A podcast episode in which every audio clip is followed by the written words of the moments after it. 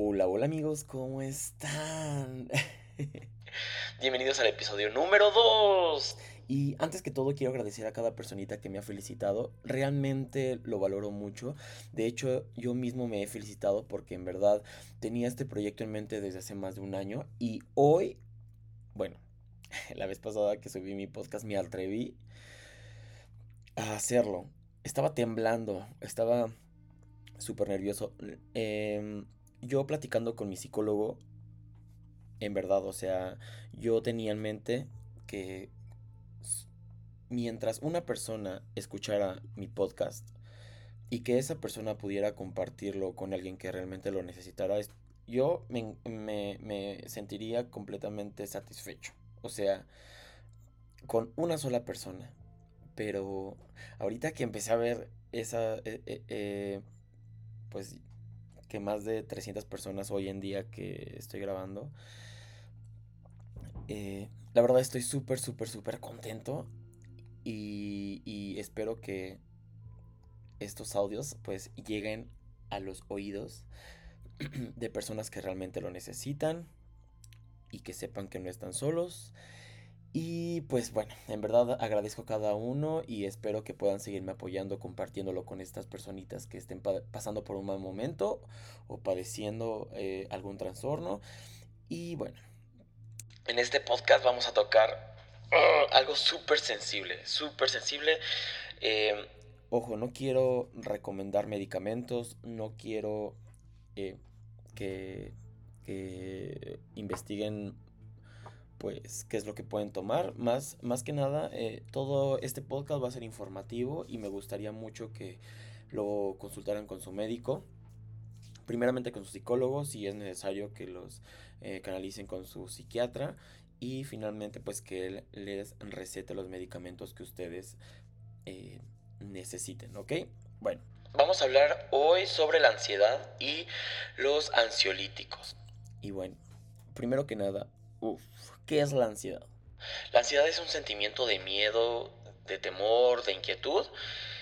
Eh, puede hacer que una persona se sienta inquieto, tenso, que empiece a sudar, que tenga palpitaciones.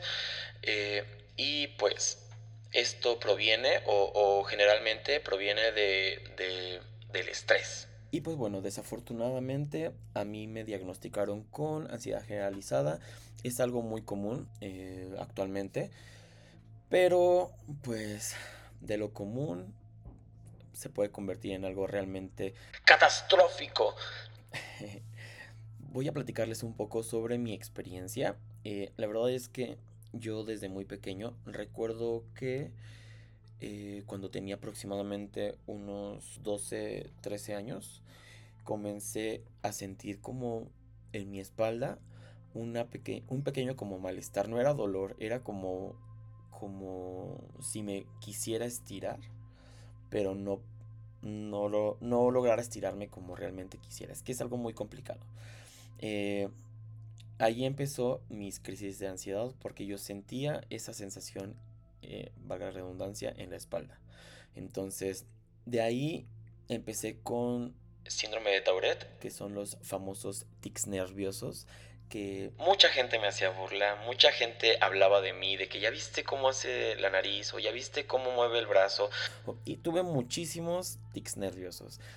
Me acuerdo que que mi mamá me decía mucho. Ya deja de hacer eso porque cuando tengas a tu novia... en ese entonces me decía... Cuando tengas a tu novia, se va a estar burlando de ti. Y yo decía, oh rayos, tiene razón.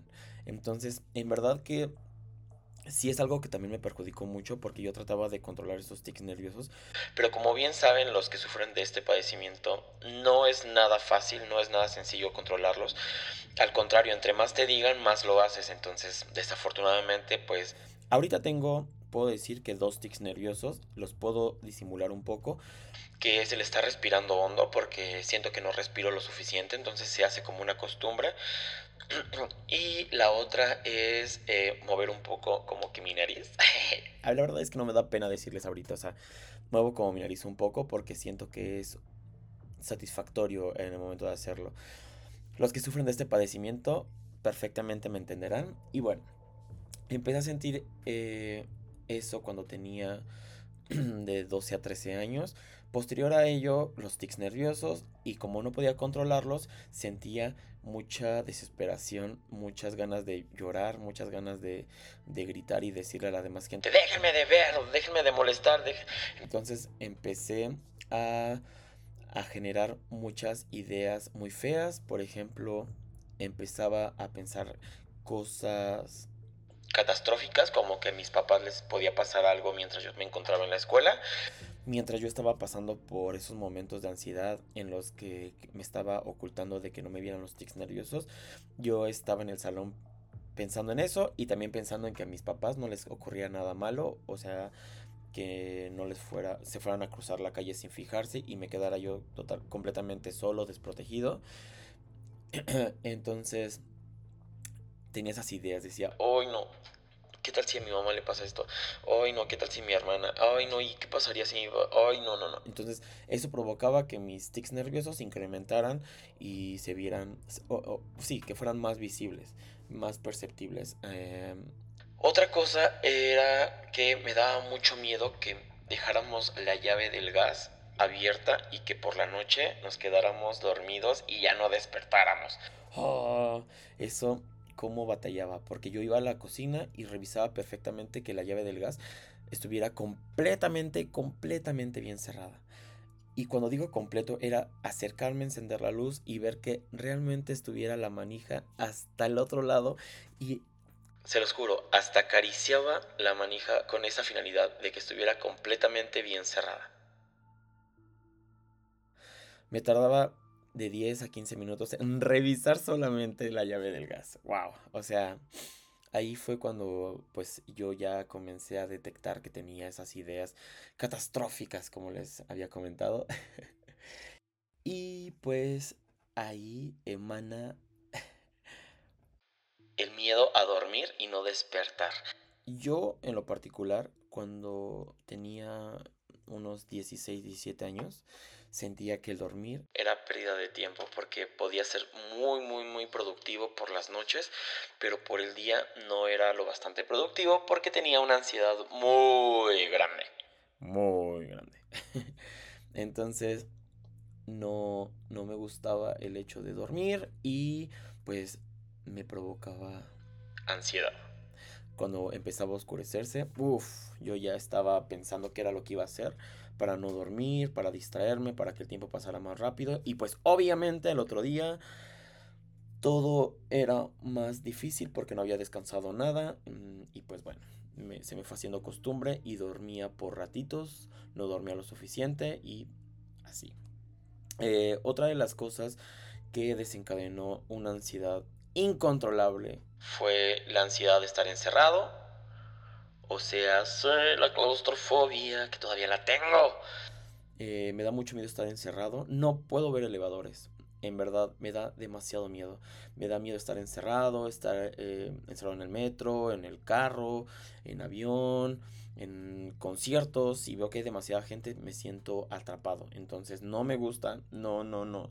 Y de hecho, hay veces que yo mismo me siento atrapado en mi propio cuerpo, que es algo absurdo pero yo me siento atrapado y no puedo controlarlo, tengo que tomar mi medicamento que eh, más adelante les voy a platicar eh, para poder contrarrestar todos los síntomas.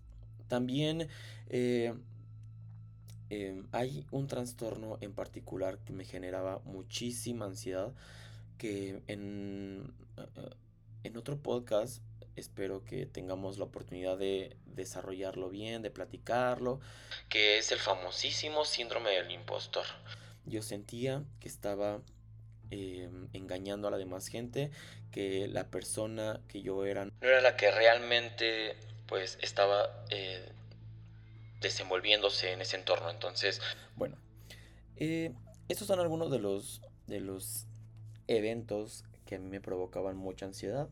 Em, la verdad es que yo cuando empecé a, darme cuenta que padecía o, que me provocaban esta mala sensación, pues obviamente yo trataba como de, de analizar el comportamiento que yo tenía. Empezaba a ver que socialmente pues estaba em, pues no desenvolviéndome bien y eso conllevaba a un mal desarrollo de persona. Entonces, bueno, yo veía que no podía eh, desenvolverme bien y quise platicarlo con mi psicólogo, me eh, canalizó con mi terapeuta, con mi psiquiatra y él inmediatamente me mandó un medicamento. Eh, como bien saben, existen los ansiolíticos y los famosos medicamentos conocidos como benzodiazepinas. Sinceramente, no sé cómo están compuestos estos medicamentos, eh, yo solamente quiero platicarles lo que yo siento al tomarlos. Eh, les repito, no quiero, no recomiendo el uso de estos medicamentos. ¿Por qué? Porque son de poca duración.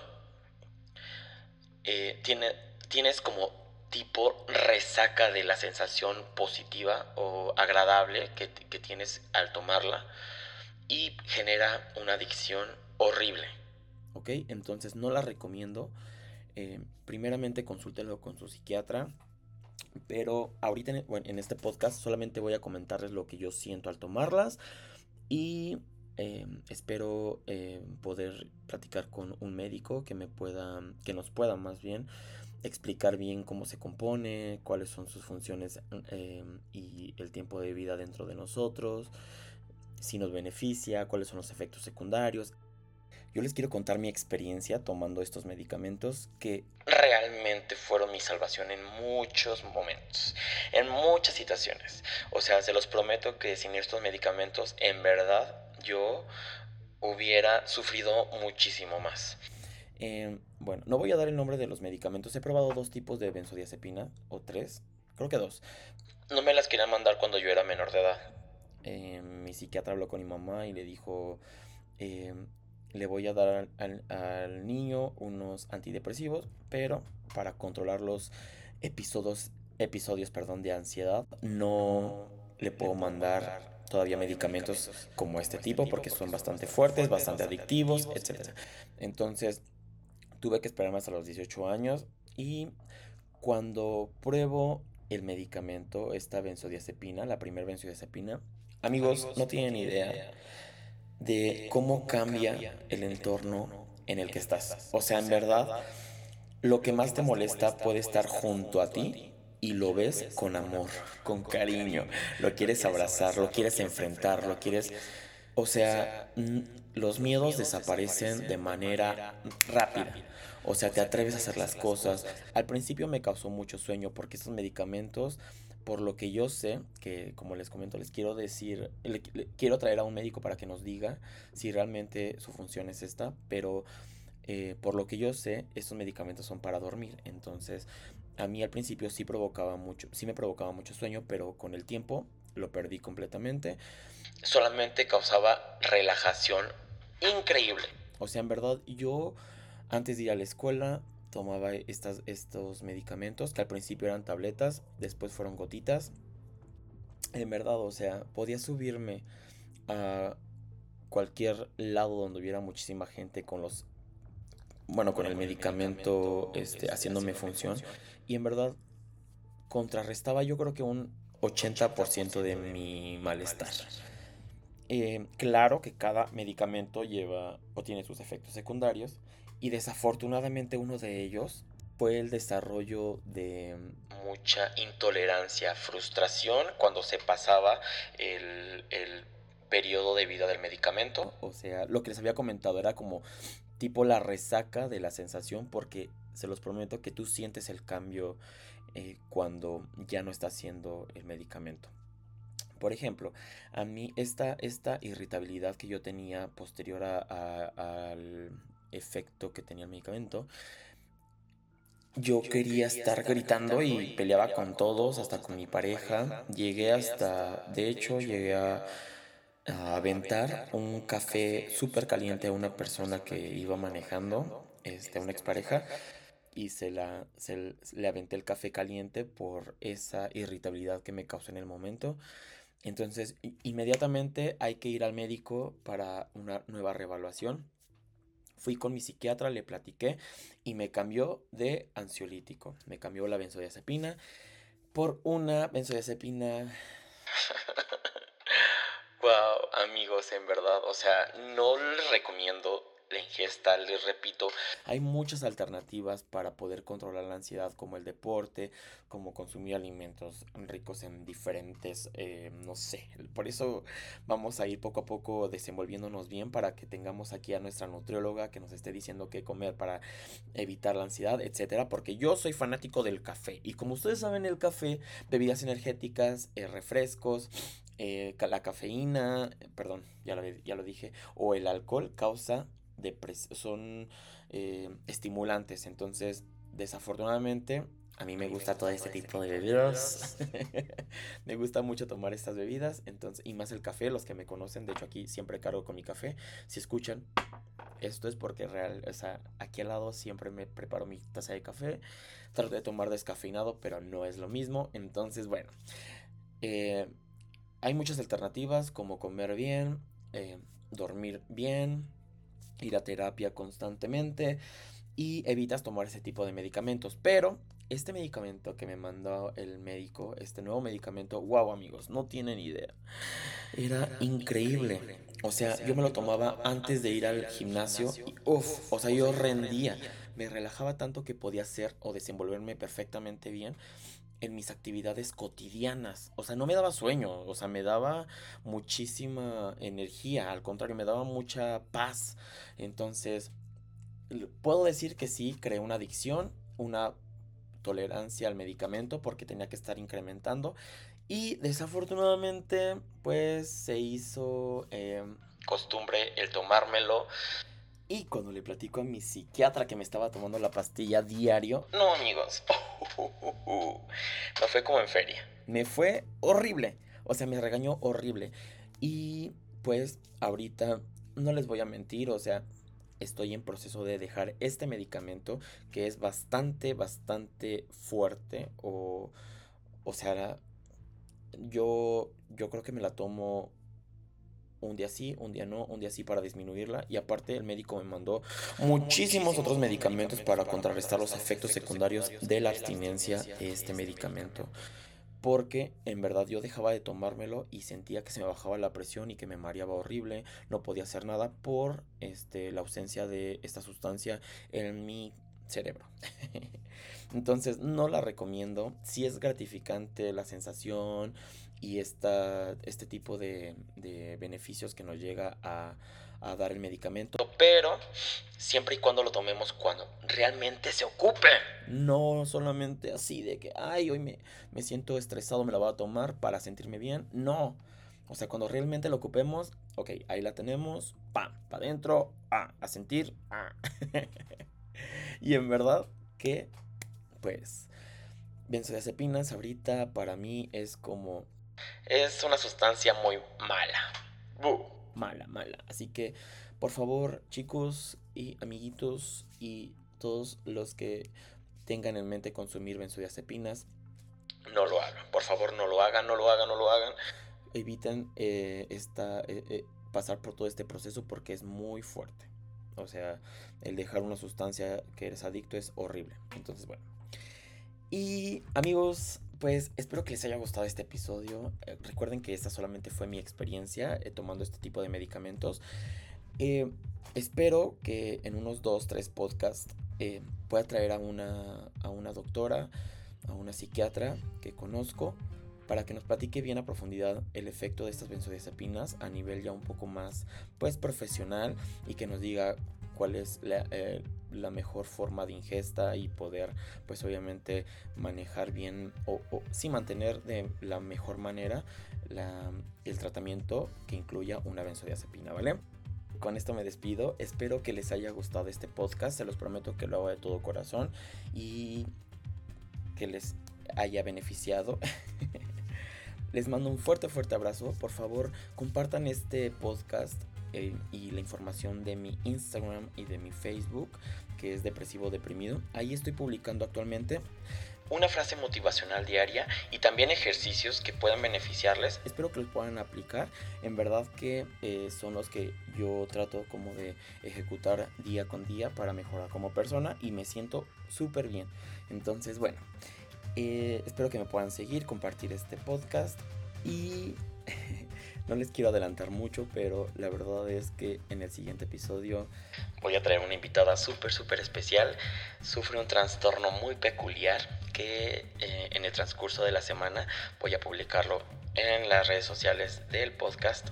Y pues bueno, espero que se encuentren bien. Les mando un fuerte abrazo. Y aquí su amiguito Mao en Depresivo Deprimido. Gracias. No, pero en serio, si tienes algún amigo que creas que le pueda beneficiar esta información, por favor compárteselo para que podamos llegar a ellos y que sepan que no están solos. Les mando un fuerte abrazo y ahora sí, adiós.